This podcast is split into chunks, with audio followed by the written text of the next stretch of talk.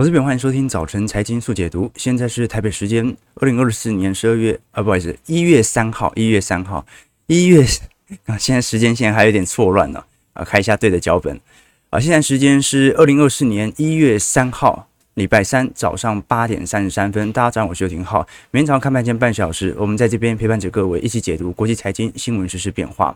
那一早，我们先来观察美国股市的第一波获利了结哦，在十一月份的反弹终于开始出现了。这一波回调幅度其实蛮大的哦，嗯，基本上可以这样讲啦，是十一月份涨幅以来哦最大的显著。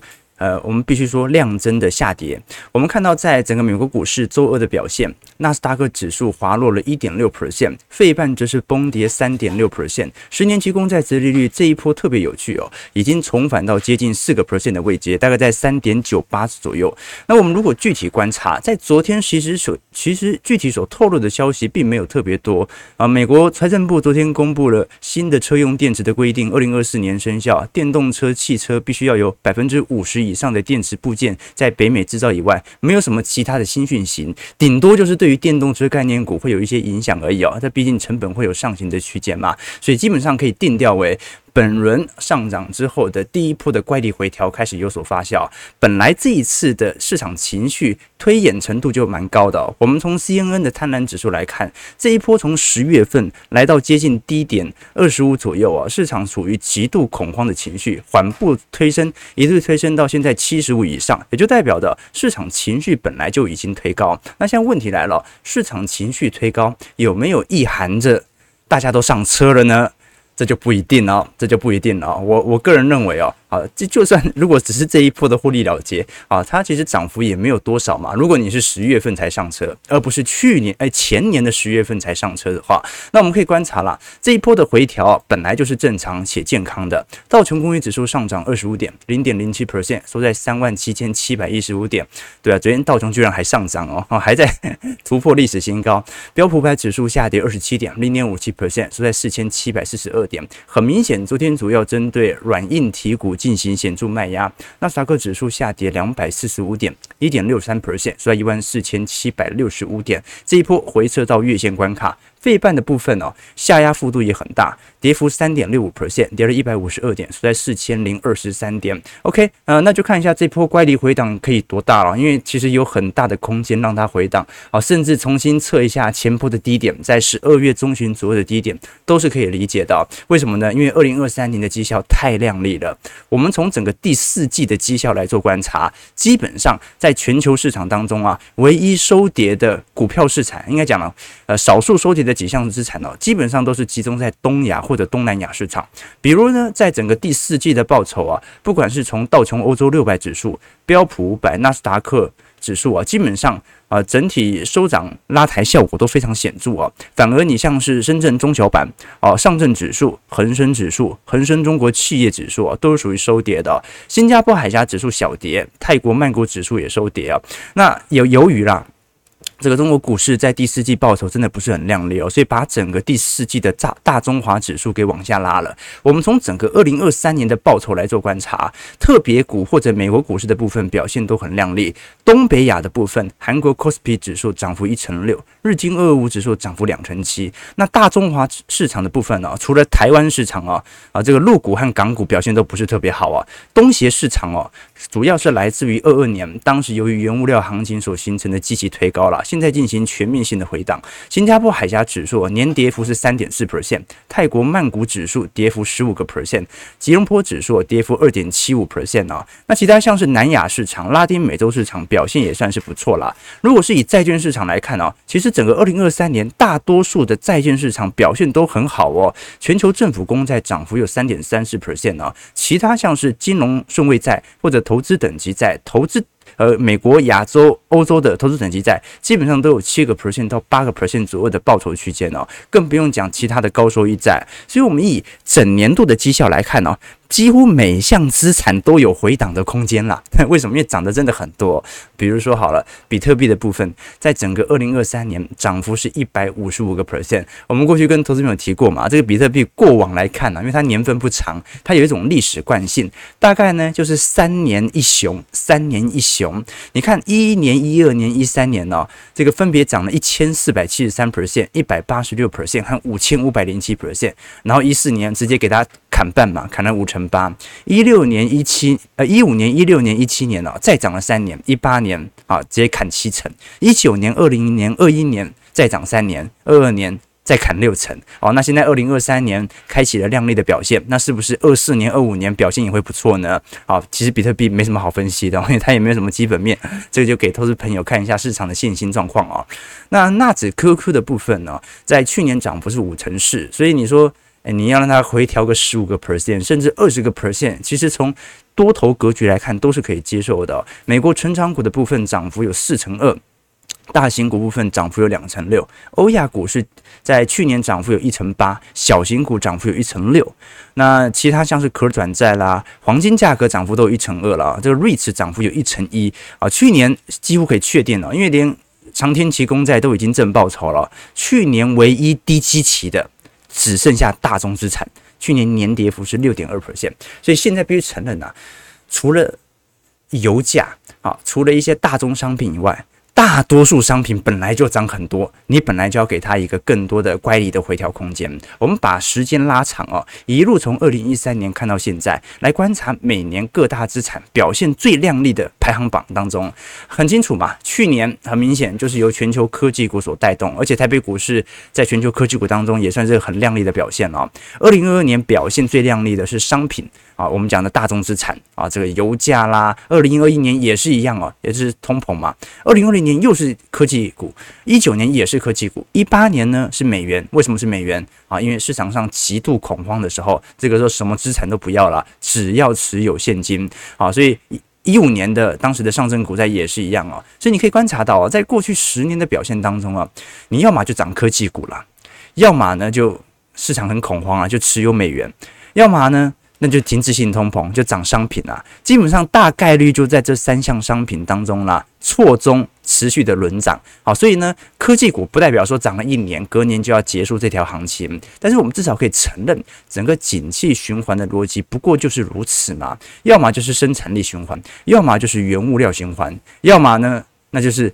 市场上一片恐慌，只愿意偏好持有美元，所以我们就可以用这样的一个方式来进行资产的轮动。那像很多人的好奇就是啊，那股市涨多了，所以我们应该要低部件低基期的债券，部件低基期的大宗商品，是这样子吗？啊，也不能说完全这样做。为什么？因为你没办法确定现在是不是整个景气的繁荣周期，也就是你没办法确定是不是整波牛市的乖离的高点。那我个人认为，至少从情绪和从景气层面来看呢，整个。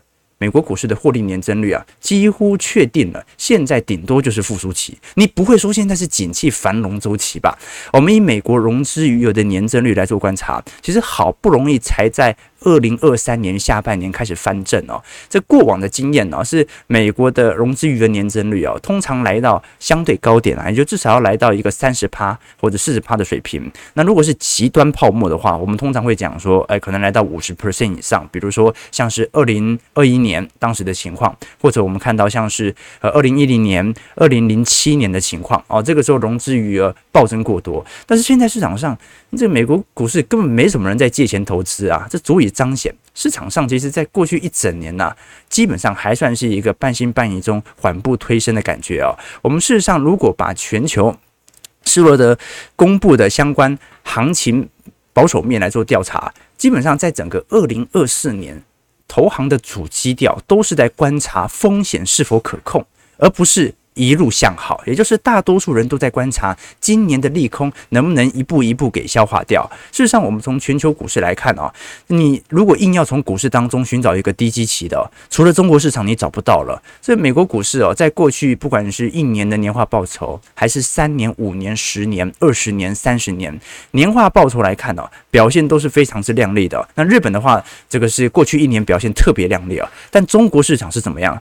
过去一年涨了二点二 percent，过去三年跌了十四个 percent，过去五年平均跌四点四 percent。哦，这种股市哦，你如果你符合你的低基期的概念的话，才是值得值得布局的，对不对？但是我们通常不会用单一市场来进行判断。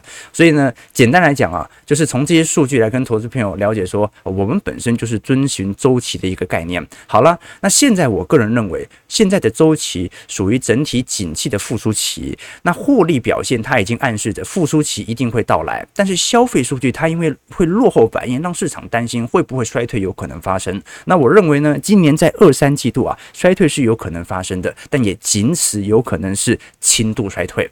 换句话说，数据很差，但是你不会看到明显的裁员现象。啊，这个就是我认定接下来会看到的衰退，而这一波可能发生衰退的理由，它就是让乖离有机会股价回跌的理由。但回跌它会一路向下吗？展开新的熊市吗？我觉得难度有一点高。为什么？因为现在从整个景气的位阶本来就没有特别好，你只有在一个市场上充满泡沫的时候，你才会担心那个熊市所下杀的力度。要不然啊，我始终把它视为一个。啊，显著在涨多之后的回调。我们从联总会在过去一段时间所公布的美国经济的预测图啊，真实二零二四年经济成长率下调的原因为何？我们看到当时在十二月份，二零二三年联总会的预估值是二点六 percent 左右的经济成长率哦，二零二四年预估下滑到一点四 percent。那为什么会下滑？这个下滑的原因难道是因为大规模失业吗？其实也没有。联准会自己的预估是，二零二三年的失业率是三点八，二零二四年也仅此上调到四点一，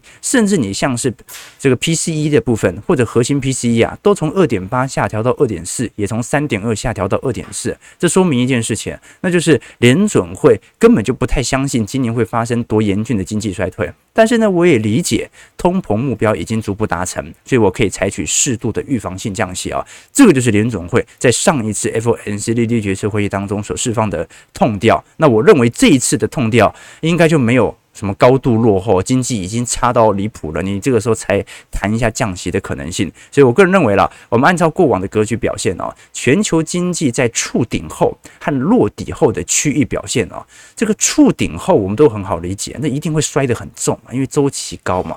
那落底后通常表现很亮丽，为什么？因为它已经见到谷点了，有谷底了。可是我们观察，你像是美国、欧洲、日本、亚洲和新兴市场的部分哦，这个欧洲、日本、亚洲和新兴市场啊，触顶后果然都摔得很重。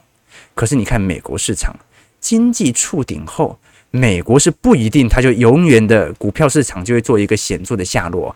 为什么？因为美国很常出现经济触顶后啊，它维持在高位盘旋，也就是我们讲的经济成长。高档动画，它的这个经济就一路强个一年两年左右的这个时间哦，这是给投资朋友观察的第一个要件哦。那我们要承认啦，就是说利率保持在高位，当然可能迟早有一天，终究市场上消费会退却嘛。可是如果你观察美国的科技业哦，相对对于利率的敏感程度，在过去几年其实有非常显著的下滑情况。那这种显著的下滑情况，反而有利于美国的。科技业或者说这些大型科技全值股啊，能够熬润今年熬过今年二季度到三季度左右可能会引发的经济衰退风潮。为什么？因为它可以熬得过去嘛。那比如说呢，我们以高利率环境下，目前美国的企业破产数啊，有没有在攀升？当然有啊。但是，如果你是从破产数来看，金额上升很快。可是从破产总指数或者从总金额来看啊，相对于二零一九年的高点，其实还有一段时间。好，那也由于啦，我们刚才所谈论到的这些悲观的论调啊，就是过去一整年，二零二三年市场上为什么买的这么少的原因，或者说永远都在半息半疑的原因。好，那现在时间线呢，从去年的十月底一路涨抬拉抬到现在啊。现在问题就在于哦，已经上车的人他抱得住吗？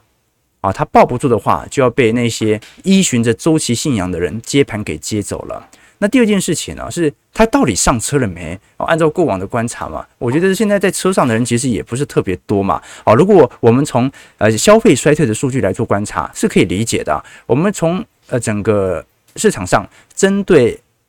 现金水位以及股票部位的配置水位哦，其实目前投资人来看哦，一直到整个二零二四年年初啊，市场上都没有进入到极度乐观的感觉。这张图表呢，是我们看到联邦基准利率啊升息和降息的幅度哦，以及我们看到市场上愿意去持有股票权益部位的增长哦。啊，你看到整个二二年下半年开始哦，市场上就基本上不太愿意去持有股票了吧？那二零二三年二零。二四年年初，是不是大家开始愿意比较愿意持有？答案是的，但是呢，这个水位差不多有点像是零九年的感觉，就是最低点你已经见到，但是绝对没有到一零年的乐观啊！各位可以理解吗？啊，我们从市场的情绪是可以这样理解的。所以，如果以美银的最新调查来看呢，市场最为偏好去持有的资产哦，第一个就是我们看到的债券资产，好，这保守性资产呢，我们就宁愿在这个时间点先锁利，也不愿意投入过多的科技股哦。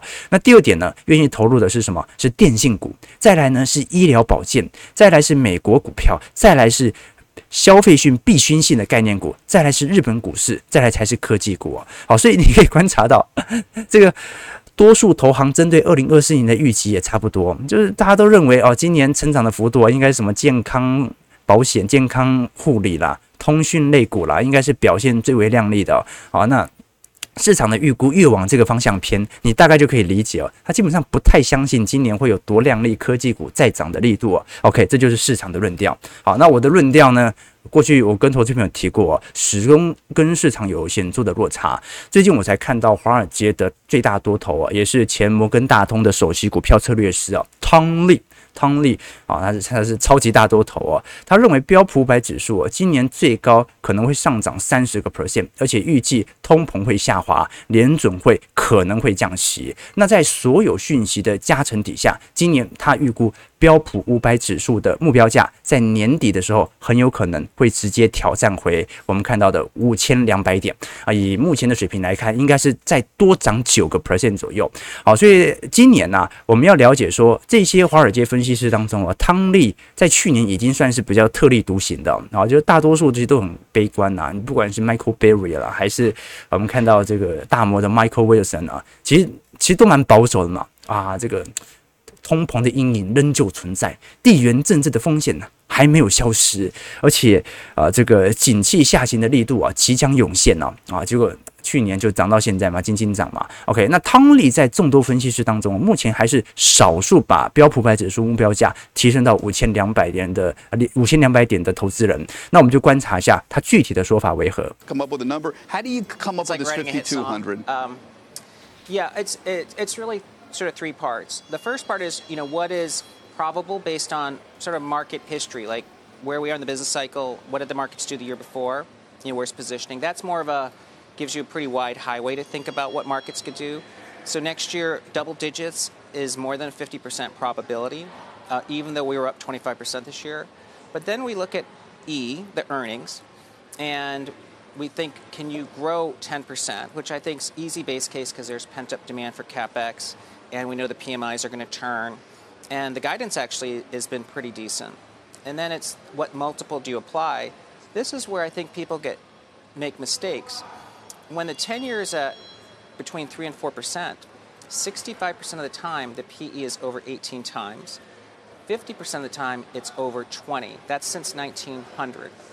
Well, uh, the S&P equal weight is 15 times forward, or X FANG, it's 15 times forward Well, if that 15 goes to 18 or 15 goes to 20, the stock market's going to be up 30%. So we figure, well, you hold the multiple, earnings grow 10, you get 5,200, but that means there's upside to that number.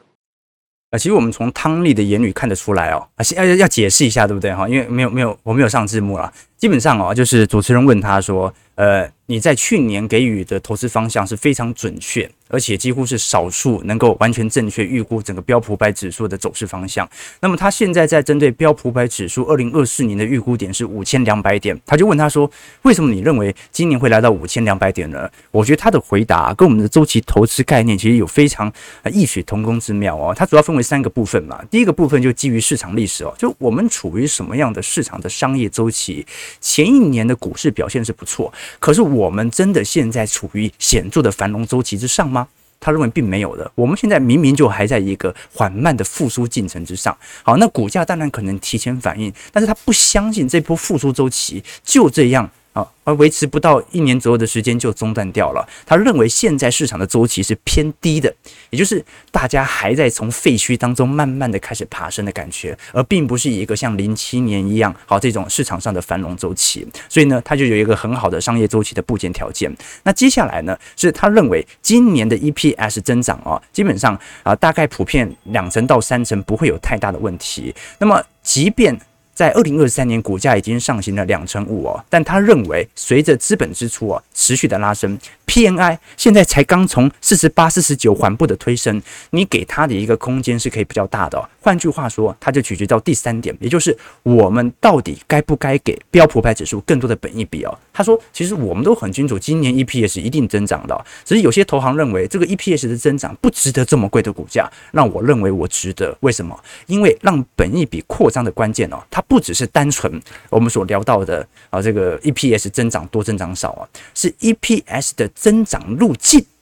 它是不是越调越高？那我对于本一笔的拉抬幅度就可以来得越高。那最后一点就是关于十年期公债殖利率，他说如果公债殖利率一直下滑。那基本上，这个公债价格相对于股票的吸引力也会跟着因此而下滑，股市更容易因此而上涨啊！好，这基本上可以呃统合成它的论调了，基本上可以理解啊。因为昨天我们提过嘛，整个标普百指数针对二零二四年的平均目标价，基本上是介在四千八百六十一点呐，最低值甚至在四千两百点。然后这个是小摩的看法，但我们至少可以承认啊，从整个商业周期或者我们看到周期投资的逻辑啊。都足以彰显啊，我们都相信人性是不会改变的。为什么？市场上会有贪婪的时刻，一样会有恐惧的时刻。经历了一次股灾、两次股灾、三次股灾，都还会再重复市场贪婪和恐惧的时刻。所以，你只要能够掌握这个人性的周期，你就可以赚取庞大的财富收益啊。呃，我前阵子哦，对，应该不对，是去年吧？去年那个时候，我去医院做了一些呃健健康检查而已啊，健康检查。然后我就看到，呃，一个阿伯啊，那很有趣哦，啊，就我就记得一个画面呢、啊，就一个阿伯，然后可能是摔车还是怎么样，他看起来是那个体外的擦伤了，反正就脖子打了石膏嘛，坐在轮椅上这样子哦。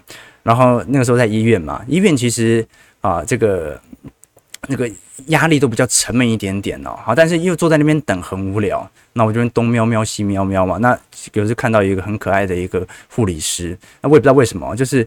其实护理师大家都很尊敬哦，但是我看到一个护理师，我就觉得不知道为什么他穿穿的那个护士装就感觉特别好看，就是特别能够彰显他的身材啊。那然后浩哥青少年嘛，就忍不住会多看几眼啊，但是也不会直盯盯着看啊。为什么？因为这样子会这个给人家不好意思嘛。所以我大概就是就瞄一个地方，等他走过去，然后可以稍微看一下这样子啊。啊，那不重要不重要，重点是那个阿伯，就是打石膏那个。那个不是很苗条，这样走过去嘛。然后那个阿贝，阿贝怎么样？阿贝就，我 应该要要怎么要怎么描述啊？因为他打石膏嘛，他就想要自己推着轮椅，然后自己这样转过去哦。什么意思啊？这人性是不会变的啊！不管二十岁、三十岁，那个阿贝看起来有七十岁了。哦，这个精力还是很旺盛。那为什么讲的？人性是不会变的。吕杰老师说过，过去发生的事情呢，未来一定还会再发生；未来发生的事情呢，过去一定发生过。啊，现在一定有迹可循啊！人类的物质文明呢，不断的进步，但是人类的精神文明从来没有变过。所以，我想跟投资朋友分享，就是人性是不会变的，人性是不会变的。我们只要掌握住这些人性啊，我相信本轮市场上终究会有恐慌的时刻。那么，由于现在还在整条复苏的轨道上，你就知道我们该做什么事情了。好，我们拉回来聊台北股市的表现。在整个二零二四年的首个交易日，台北股市昨天下跌了七十七点呢，失守了一万七千九百点呢。不过因为量能也没有想象中来的大，三大法人也不过卖了三十一亿啊啊，主要是因为 AI 股这去去年真的涨太多了嘛，所以 卖压比较重啊。不过反正那也不是我们特别青睐的方向，我们真的观察的事情是哦，诶，六百元难道是散户心中的天花板价吗？你看，在上礼拜、上周五的时候，台积电的封关价是五百九十三块哦，这个是二零二二年四月份以来的最高价。可是你观察到最新集保所所进行的统计哦，这股东人数啊，反而我们看到从原本二零二二年十一月四号的。一百四十九万人哦，下滑到一百一十八万人，哎，减少幅度其实不少啊，减少了有三十一万名股民股东已经正式下车了。所以现在市场上，你说 市场上大家都在车上吗？我怎么感觉大家都在陆续解套，赶快逃啊！啊，这有这种感觉哈。我们虽然看到证券划拨余额也创了过去几个月以来的新高，可是这个证券划拨余额好像跟量能的拉抬没有特别显著的关系哦。啊，这个值得大家来做些留意啦。我们其实从小台多空比来做留意，会发现整波从十一月初开始所进行的台北股市拉抬哦，基本上整个小台多公平哦，它就是那种多空交杂啦，就是也没特别多，也没特别空，那当然偏空多一点点，这才有利于行情的持续推升嘛。但至少可以承认市场上的共识呃仍然不是特别的一致，这给投资朋友做的一些观察和留意啊。我们从整个量能图大家就可以理解了，这个。这张图表哦，右方是台积电的呃量价图，也就是它是成交在什么样的一个价位哦？那看得很清楚嘛。当台北股市哦，在去年十一月到十二月左右啊，开始陆续的挑战本轮的新高啊，大概六百元左右的，应该在五百八十元左右的关卡的时候啊，市场当时的量能其实也明显的比呃这个当时的七月份、八月份高非常多。这说明什么事情啊？就是。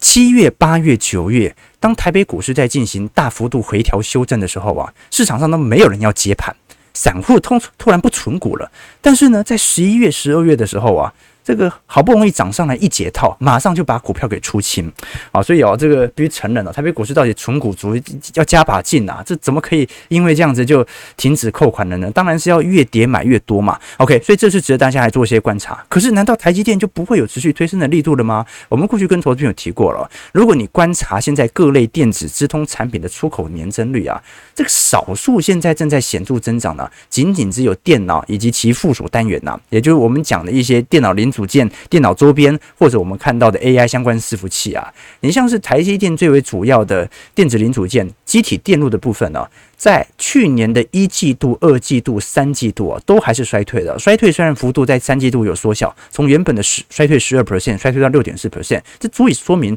台积电现在的机器哦，也不叫做繁荣周期。你根本就不能说台积电现在是涨过头了。为什么？它现在。整体财报公开出来的表现，前三季还差得离谱呢。所以按照周期投资的逻辑，它现在应该是啊，现在应该在谷底的感觉嘛，对不对？OK，所以我们可以具体观察啦，在市场上普遍的投资预估啊，二零二三年因为 EPS 大概率已经出来了。这一次在整个二零二三年，台积电的 EPS 大概是三十一点二九块，相对于二零二二年的三十九块啊，衰退幅度大概是接近两成哦，在 EPS 层面。但今年呢，预估会来到三十九块左右。那要看一下啊，这个二零二四年的复苏行情能不能直接超过二零二二年？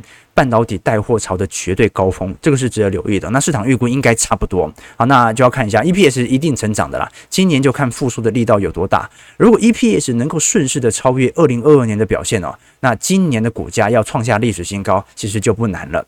那相反的，在二零二四年啊，如果没办法超过二零二二年的表现哦，它就说明的事情是哦，市场上要不要给它更高的本益比来展望二零二五年？所以它都是一个市场的预估期待啊。但至少我们从不管是从总营收还是总 EPS 来看啊，基本上在整个呃二零二三年的三到四季度啊，绝对低点应该就会看到了。所以上行通道，我个人认为已经完全打开。从台湾半导体库存。的库存周转天数来做观察，在整个二零二二年第四季哦，最高曾经来到一百一十天，那最近已经回档到九十五天。你说九十五天那还是偏高啊？因为过去几年的平均值是八十一天，没错。但是我们看的这个周期投资哦，通常不会以绝对指标来判断景气好或坏，只要相对指标，只要看到谷底，我们差不多就可以说复苏期其实已经到来了。OK，对。对对哦哦，也要喊点位是不是？今年也要我也要预估点位，不要不要预估了吧？去年我都预估不准，对，我去年说会上万八，差了一百点啊，还要对不对？还要道歉，还要还要漏东西，对不对？对啊，那不然投资朋友分享一下好了。我们现在是一月三号嘛，啊，十二月三十号我们就来看看投资朋友讲的是对还是错的。来来喊一下，来喊，大家认为今年行情大概在多少啊？我们过去跟投资朋友分享了嘛，这个台北股市券商啊，大概就万八万九。哦，没有超过两万的哈，对，啊，有有人喊万八，啊，万九，啊，一万九千五，啊，一万九千五百零一，啊，有没有人要加价？啊，两万两万，有没有再继续加价？两万两万两万一次，哈，两万两次，哈，啊，两万两万两万一，两万呃，不要乱喊哦，不要乱喊哦，我都请小编截图了。啊，你这个年底我们要来算账的，对不对？OK，啊，对对对，六万九，你讲的是日股还呃，日股也不会涨那么多，对不对？OK，啊，我就是买买买嘛，不会只有买买买的，我们一样是根据整个市场周期的推演，只不过呢，按照目前复苏的角度，我不认为今年上半年会有多大的问题啊。哦，那乖离回调是正常的，但是呢，从现在市场的周期，我们要了解，这人性的周期是不会改变的。现在市场上哦。刚刚要从短线上的乐观转为悲观，但是长线来看，你觉得市场上现在上车的人多吗？我觉得不是特别多，可能就是买个几张几张这种感觉。对啊，我们读历史也不是。百分之百为了要知道未来啊，而是为了理解现实嘛，理解现在的周期啊。但是呢，我们同时也对未来保持一点想象力啊。所以很多人讲说，如果读未来不是读历史，不是为了知道未来，而是为了理解现实，那是不是读历史就没有太大的用处呢？我们这么讲也不对哦。就是，过去两百年，我们看到现代化的历程呢，这个人类。文明的面貌改造实在特别大了。汤利其实有提到一个特别点哦，他在过去对于股市长牛的行情当中啊，他始终认为哦，人类应该要接受越来越大的泡沫机器，这是可以接受的。因为在海量货币宽松以及联准会这种货币政策哦，这种心理的情绪转达越来越精准以后哦，他是真的市场上越来越能够接受更大的泡沫。那有些人呢，他可能从零八年以来，他就觉得历史上这个美国股市永远都是泡沫，他就错。失了零八年以来最为宽松的泡沫行情，所以我觉得要养成一种历史感是很重要的。什么是历史感？历史感就是回到历史上每一个人、每一个周期、每一个时间点、当时的处境里面去，去重新理解那些当前当下所发生的事情，然后来推导现在是不是一样的人性变化啊？所以啊，第一件事情就是人性有周期，景气周期就是人性周期。第二点呢是人性难变化。永远都不会变啊！基本上呢，人类有大部分就是功利心和欲望啊，它永远都是产生人类活动的驱动力哦。我一直都认为，这个市场上不可能有真正的什么低欲望社会。日本人的低欲望社会哦，所以他真的太穷了，穷到他真的没有欲望。你说一个普通人没有欲望，打死我也不信啊！什么别墅啊、豪车、美女，不是不爱。是爱而不得，得不到很痛苦，于是只好克制欲望。大部分人都是这样子，然后最后就不买房、不恋爱，极简主义变成低消费社会哦。但台湾这种经济的上行力度，你就可以了解到，未来几年哦，这个年轻人还是想买房，他是买不起，但他不是不想买。这两者对于房市有不同的影响，对不对？啊，对对对对。第三个人性的逻辑就不要炫富，OK，大家不要再不要再啊这个乱泼对账单给别人看了，哦，就会被人家嫉妒。给我看就好，给我看就好哦。那我们在我们的会员资产部位，其实都有这个实时更新我们的资产变动嘛。那这是有必要的，这要让大家了解我们周期投资的操作逻辑，所以大家有兴趣可以参加啊，对不对？我以前听过一句话嘛，被有钱的人看不起和被有文化的人看不起有什么区别？区别就在于被有钱的人看不起，你知道，但是被有文化的人看不起，你不知道。啊，所以哦，这个有钱真的不代表什么，但是把自己培养成有文化的人，我觉得是特别重要的。哎，九点零五分了，我们今天这讲的差不多，差不多。哎，小编到底回来没了？我们小编现在是 work from home 啊，有回来，有回来，有回来，好，有回来，有回来，好好，我们小编回来了，哈 哈，啊，这个刚放假回来啊，恭喜！好，台北股市啊，大跌了一百八十一点呢，今天预估量能两千八百亿，收到一万七千六百七十一点呢。OK，OK，啊，那市场上现在有点害怕，对不对？啊，我好，我好像也有点害怕，好，但不用害怕，害怕跌不够，害怕跌不够，害怕买不到。就零六分，感谢各位今天的观察。如果喜欢我们节目，记得帮我们订阅、按赞、加分享。我们就明天早上八点半，早晨财经速解读再相见。祝各位投资朋友看盘顺利，操盘愉快。